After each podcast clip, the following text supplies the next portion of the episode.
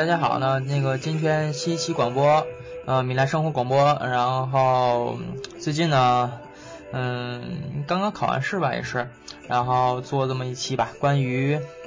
嗯极地旅行，嗯，或者是纬度比较高的地区旅行的一些，嗯。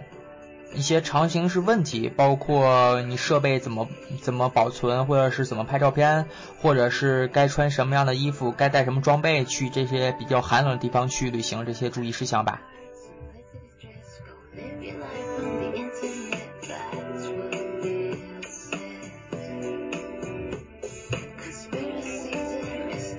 首先，这个季节，比如说一月份、十二月份等等，这个季节也是比较寒冷的嘛。相对来 相对来说，北半球来说，然后，嗯，这个地方大家肯定比较愿意去北欧看看极光啊，或者感受一下圣诞老人村等等。嗯，不过这些环境大家比较，嗯，比较担忧的还是主要是寒冷这个问题吧。最主要的还是，呃，因为气候条件不好嘛，所以所以这期为大家分享一下我的经历吧，还是。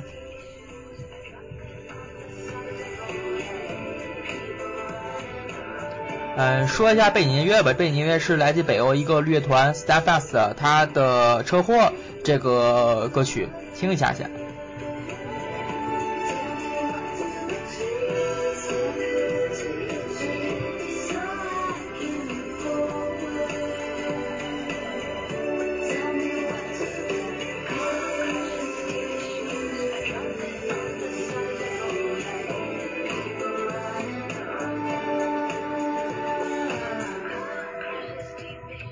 嗯，然后首先就是给大家几条比较有有意义的，或者不是说有意义，是说呃比较重要的一些建议吧。首先第一条就是不要相信你吃什么特殊的一些抗寒物品或者药品，包括喝酒可以就是哎感觉让身体感觉不到寒冷，这个是不可信的。亲身实验过，因为酒精这个东西它会呃医学上说就是导致血管会血管会扩张。就是就是加速一些就是热量的流失啊等等，这个也不是让你，而且酒精让人不太清醒，反应有点慢，呃，这个不建议大家在寒冷地方喝酒精，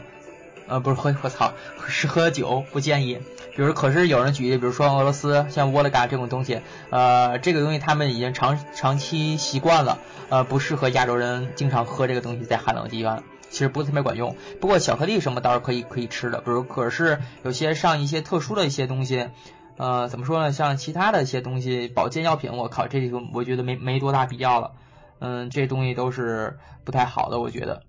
嗯，怎么说呢？上说说，比如说你要必带的食品的话，这些就是带一些压缩干粮。呃，比如说，在一个极度饿的环境，或者极度什么没有地方卖食物的环境，可以呃保存一下体力嘛。呃，这种比如说热量比较高的，像那个牛肉等等，都是可以的。嗯，当然，比如说像大家说比较常见的一些常见的药品啊，这个东西当然它也必须带着的，因为你不知道会出现什么环境嘛，会出现什么问题嘛。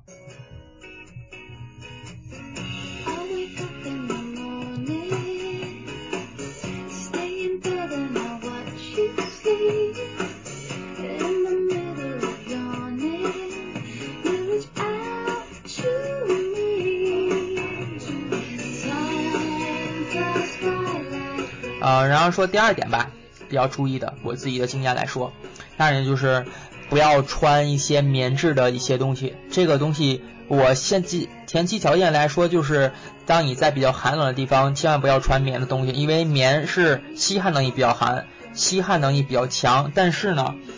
就是它也会带走，因为出汗嘛，运动，户外运动会带走热量，导致就是导致自己的身体温度渐渐降低，导致失温。可是就是，比如说有些人愿意穿一下纯纯棉内衣啊等等，不过这些就是排汗性能非常差，就是，嗯，怎么说呢？严重点说，就是有时候就是导致是等于感自己去运动不起来了，全粘在全粘上了，而且导致他身体自重越来越重。这个建议不过平时当然可以穿啦，当然我说前提条件是在比较寒冷地区，像北极、南北极、像北欧等等。建议他建议大家穿比较功能性比较强的吧面料，比像 J-Force 面料等等，这种面料功能性比较强，嗯，建议大家穿。当然，比如说有人穿，比如说有人穿那个，嗯，不一定就是非得穿这么嗯这么专业的材料，比如说你可以穿那个 Coolmax，呃，快速排汗等等这些材料都可以，只要是它就是排汗透气的能力比较强的话，都是可以的。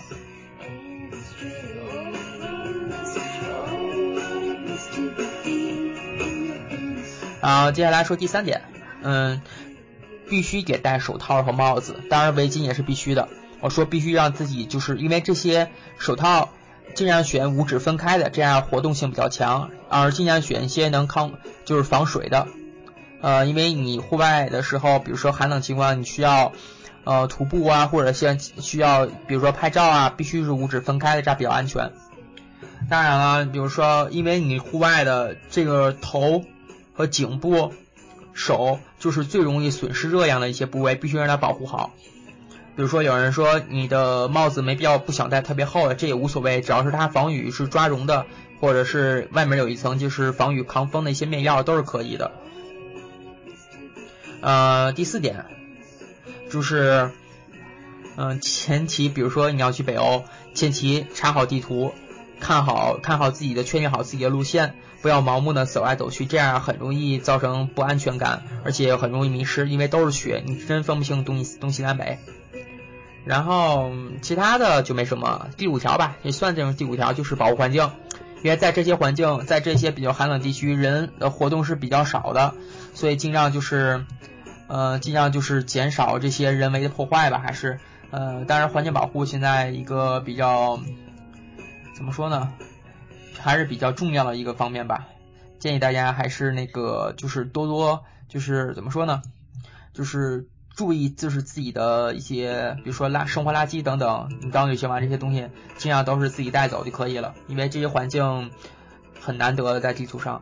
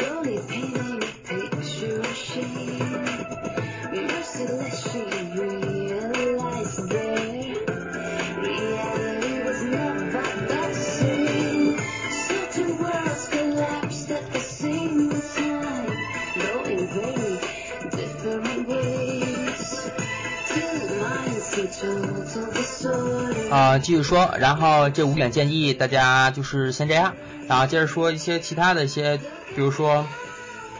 呃，怎么样获得热量吧？呃，这个比较乱，没有稿子。获得热量，首先食物或者是喝水，喝热水，然后外部的一些热源，比如太阳啊，呃，当然可以穿一些比较锡纸一些衣服，像这种衣可以反射太阳能、太阳热量。当然说烤火呀、电热器等等这些方面也是可以的。比如说还有颤抖，这个还是比较管用的吧。比如说人在寒冷当中会不由自主的，就是通过发抖或者通过颤抖来获得热量，这也比较好。嗯，最重要的当然是食物和运动啦，当然要避免过度的运动造成出汗，这个避避免热量流失也比较好的。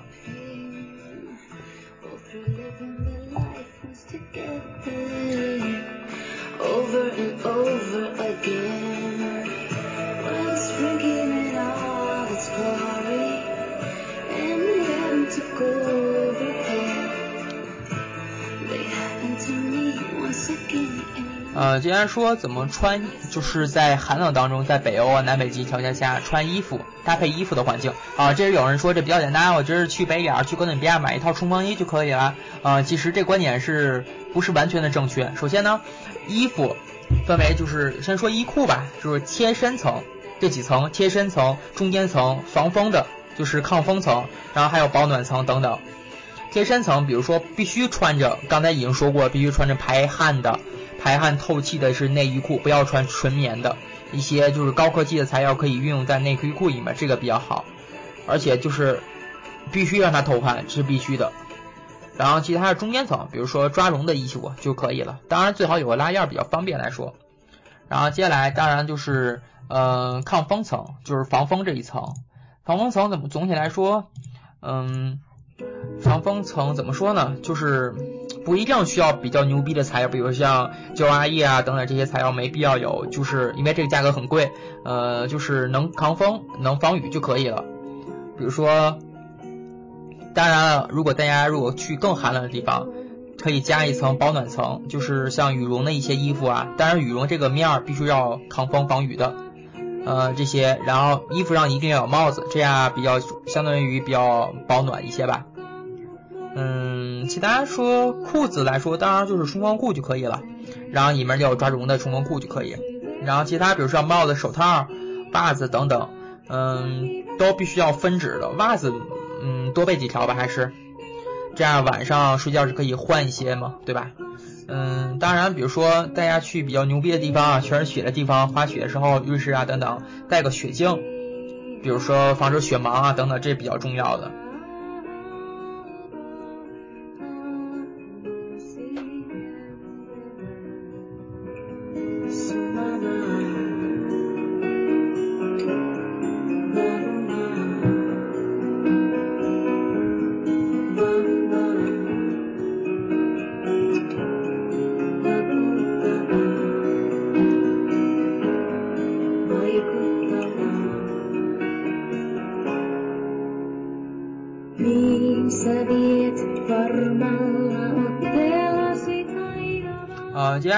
算下来，还是说，或者大家如果比如说愿意在外的看极光等等，首先先在它的一些北欧一些官方网站会推出一些极光的预预测，比如说我下一个 A P P 就是叫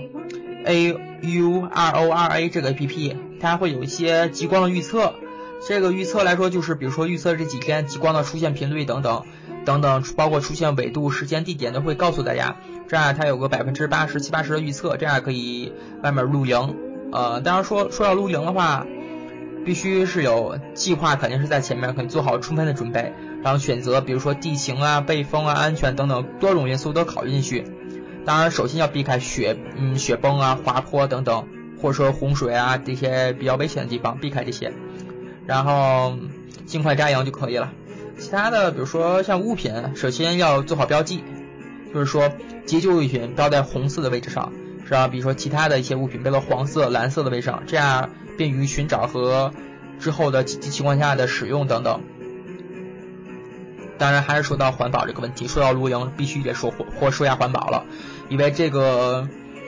首先，因为毕竟这些环境对我们的人来说，对于自然说比较难能可贵的吧，一定要保护好。首先就是，比如说你要丢弃一些垃圾和废物，尽量是放在一个塑料袋里。分的，比如说垃圾，生活垃圾放一块，塑料放一块，玻璃放一块，纸质放一块，就是带走你所能带来所有的东西都要带走，不要不管是你的你的不要的或者要的东西都要带走，不要不要就是怎么说呢？就是不要留下任何关于你自己的东西吧，这样也是对于环境的我们出一份每一个人出份力嘛。当然，比如说你要使用户外旅行啊，户外户外扎营啊，当然比如使用篝火。尽量就是减少就是明火带来的一些影响，比如烧植物，尽量减少这个吧。嗯，还有尊重野生动物，这个不要打扰他们的生活，包括呃不要随意的捕杀野野生啊，包括当然这个紧紧急情况除外了，就说不要随意的就是破坏这些东西吧，还是。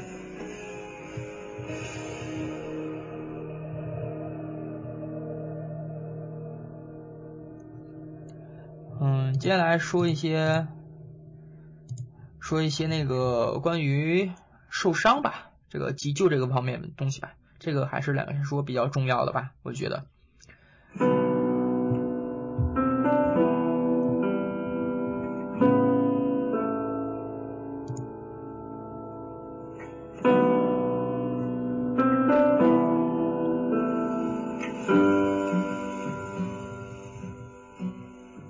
首先来说，我把声音调小点。呃，首先来说，它的急救方面的怎么说？比如说冻伤，这个很常见在野外，再换，因为寒冷潮湿作用嘛，就是人体的一些，比如说比较容易损伤的一些部位，比如说像脚踝、呃手肘、手、脸等等这些比较就是一种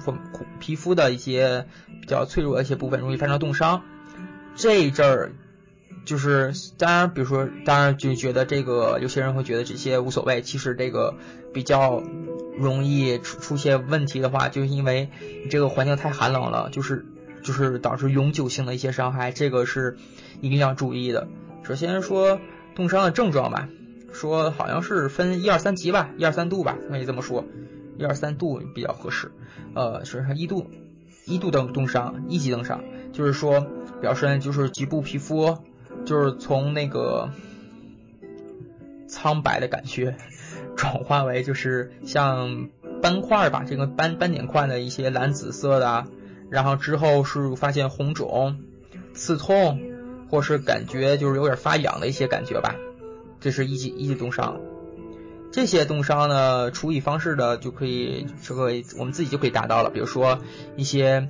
呃，自主一些活动啊，等等，稍微运动一下，并且按摩受伤部位，促进血液循环，让它加速好。这些包括心理原因也也也是很大一方面。这些比较容易属于二级冻伤，二三级非常重要了。二三级冻伤就是达到会损伤，就是皮肤的深层部位，就是明显的红肿，出现水泡等等，就是你完全感觉到迟钝和麻木了。这个就是没有感觉的，就是这个尽量就是马上移开低温环境，就是。呃，等那个水泡干枯了之后，基本上需要两三，需要两三周吧，两，哎呀，半个月差不多就能恢复了。比如说，可是有人说三级冻伤，就是这个就完全渗透皮肤全层了，皮下组织、骨骼、肌肉，呃，皮肤就是就是发白，完全是发白，然后紫黑色，然后就是剧痛的、剧烈的疼痛的一些感觉，这是三级冻伤，就非常了。非常那个怎么说呢，还是比较可怕的来说，这个冻伤来说，赶快就去医院吧。但这个你自己先别弄，赶快去医院。当然，先首先就是尽快脱离低温环境，保暖。然后不可就是用火烤，就是用火烤或者用温水浸泡，就是会加速冻伤的。这个，这赶快去医院，没有办法。或者给病人，比如说。呃，可以找一些热的一些点药啊，或者是止痛的一些治疗来治疗，赶快去医院。这个没有办法。还是说一些湿温症吧，这个湿温症也是一个野外在基地旅行啊，在北北欧啊旅行的一个比较常见的一个疾病吧。湿温症，嗯，就是解释说白了就是就是。嗯，就是人体的温度，什么是三十六度、三十七度左右嘛？在这个就是核心温度，就是到三十五度以下，就就可以算为失温症了。如果体温三十二度以下，就是有可能会变成非常严重，甚至致命。就是尽量保持在三十五度以上。然后失温症呢，比如说。有有两种情况，比如说很快，比如说在寒冷寒冷的环境当中呼吸啊等等，会导致一些热量的一些散失，然后会发生一些失温症的一些症状吧。这个比较缓慢的或者突发的，比如说非常冷，比如说你在十度的水中没有热保护，没有热保护的装备，人在三十分钟就会出就会出现失去急救的能力，这个非常恐怖的。比如说你浸在水中。十分钟或者是二十分钟浸在十度以下的水中，这赶快就是赶快就是热热热量马上就会损失掉了，这个怎么办呢？嗯，这个我操没有办法，赶快离开环寒冷环境，就是比比如说你发现自己有失温，自己有失温症状，或者是其他。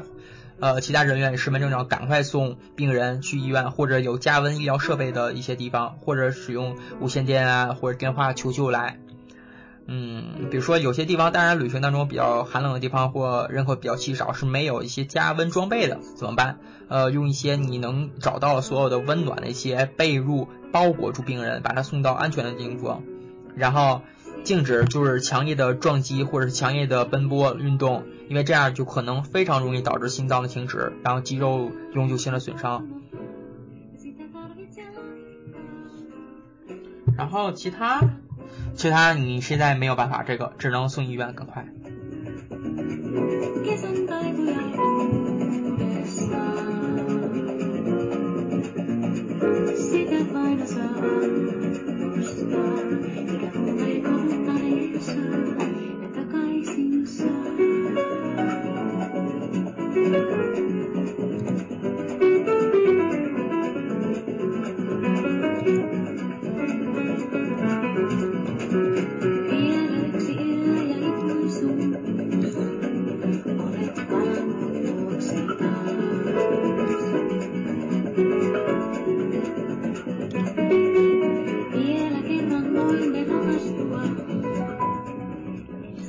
接下来还是继续刚才话题说，现在旅行到严寒的地方，南北极、北欧等等一些装备一些问题吧。接着说一下一些小的杂物和工具吧，这个比较重要来说，有可能会被大家忽视掉。据我个人经验来说，首先你要坐飞机的话，刀肯定是不让你带，这个怎么办？到当地买去吧，买一些就是紧急情况下用的一些小刀的刀具，像瑞士军刀是完全不给力的，买一些就是随身可带的折叠性的小刀，比较比较。哎，这个真的是挺有用的。当然，这个随身的物品肯定是不能带，托运嘛，只能。其他打火机，这个不一定抽烟人带，不抽烟也可以带，因为你带需要应急的，比如说求救信号或者是野外露营啊，都需要用到的。然后防水的袋子，呃，这个比如说你带相机会有带电池等等，像火柴、手套。袜子等等都需要一些防水的，属于防水袋子、密封袋都可以，塑料袋也可以，只要密封好就可以了。然后第四，比如像手表，户外功能性的手表，卡西欧出那种这系列的手表都可以的。它会有一些高纬度的一些指示啊，包括海拔，包括气大气压强，当然包括一些，因为它防摔嘛，防水防摔的，呃，三防系列的比较哎容易在户外一些遇到吧。当然，比如像嗯雪镜这个刚才也说过了。然后防晒霜，这个有人说就是我没必要用防晒霜，其实不对的，这个最好带一瓶防晒霜，小瓶就可以了，嗯，二三十毫升就可以了。这个因为野外就是因为太阳的辐射非常非常大，嗯，在 SPF 四十以上吧，四十以上就可以了。嗯，其他的比如上一些对讲机啊等等 GPS 导航这些，当然是嗯看大家自己的各种实际环境我们再说吧。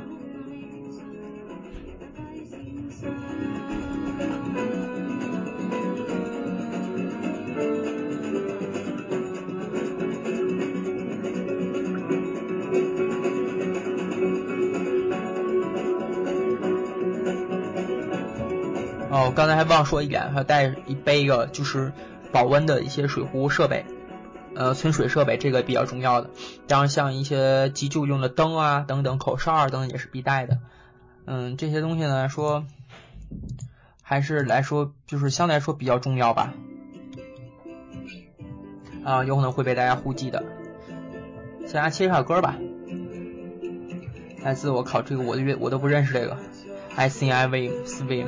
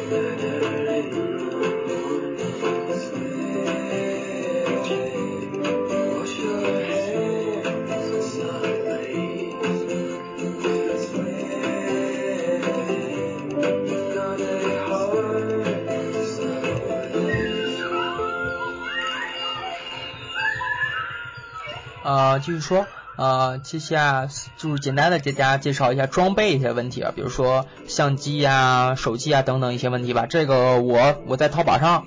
或淘宝是个神奇的地方，我在淘宝上买了一个相机的防寒服，呃，专门就是把单反相机装在里面，然后两个手可以进去那种防寒服，然后相机保存的非常好，然后镜头前面可以露露出来。然后那个超大的遮光罩在里面套在上面，然后取景器那块是个透明的亚亚克力的板，嗯，这样通过取景性透明的板，这样就可以照相了，而且相机又不会因为热量的流失、气温的变化而导致它的拍照数量减少，这个不是特别的减少。当然，像暖宝宝可以给帆服啊里面贴一个就可以了，这样相机更能保持它恒在的温度吧。嗯，这个其他的像一些。从寒冷地方进室内，这个要慢慢缓和了进来，让温度趋于平和之后再把相机拿出来，这个都是常识，大家应该都知道。当然，注意主要是注意镜头一些问题吧，因为镜头有好多原因情况下会出现一些，比如说不工作了，像对焦，呃，因为太寒冷了，对焦不工作，用手手动吧。电池，大家建议大家多带几块吧，呃，首先先放在口袋里，然后需要时拿出来。因为你只要一寒冷的话，一个电池会失效的，这样拍摄只能拍一二百张就完了。嗯，这尤其适合在野外露营的情况下，会多带几块吧，这个没有办法。其他的，比如说像一些，嗯，其实我觉得雪地的话，说一下曝光吧。雪地这个，就是因为雪啊这个东西很神奇，嗯，不要因为就是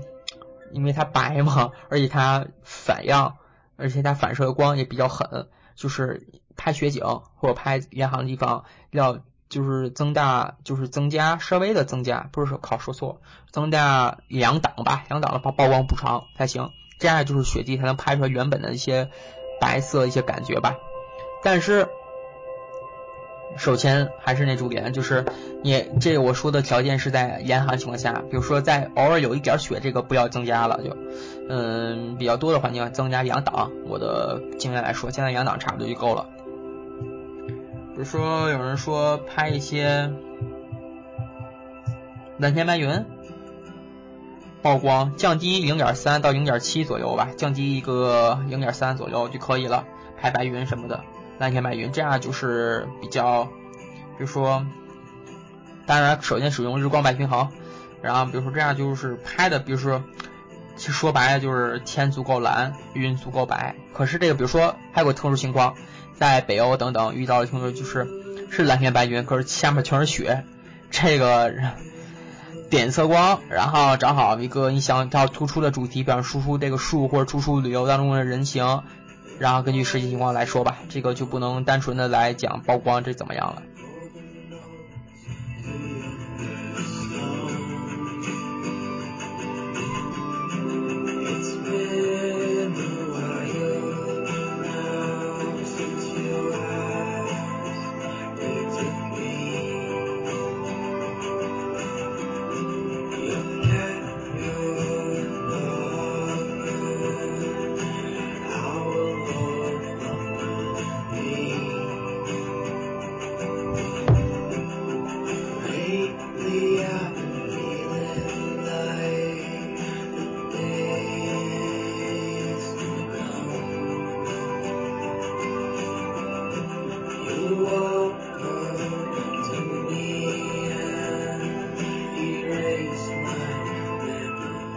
呃，我说的还有个，再啰嗦一句吧。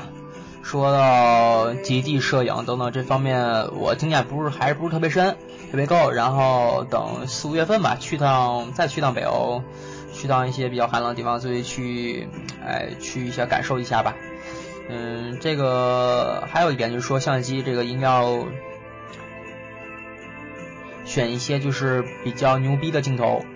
这样呢。出现问题的概率会少一些嘛，对吧？比如说佳能 L 头啊，啊，尼康的金圈头等等，嗯，其他的，其他就没嘛了吧。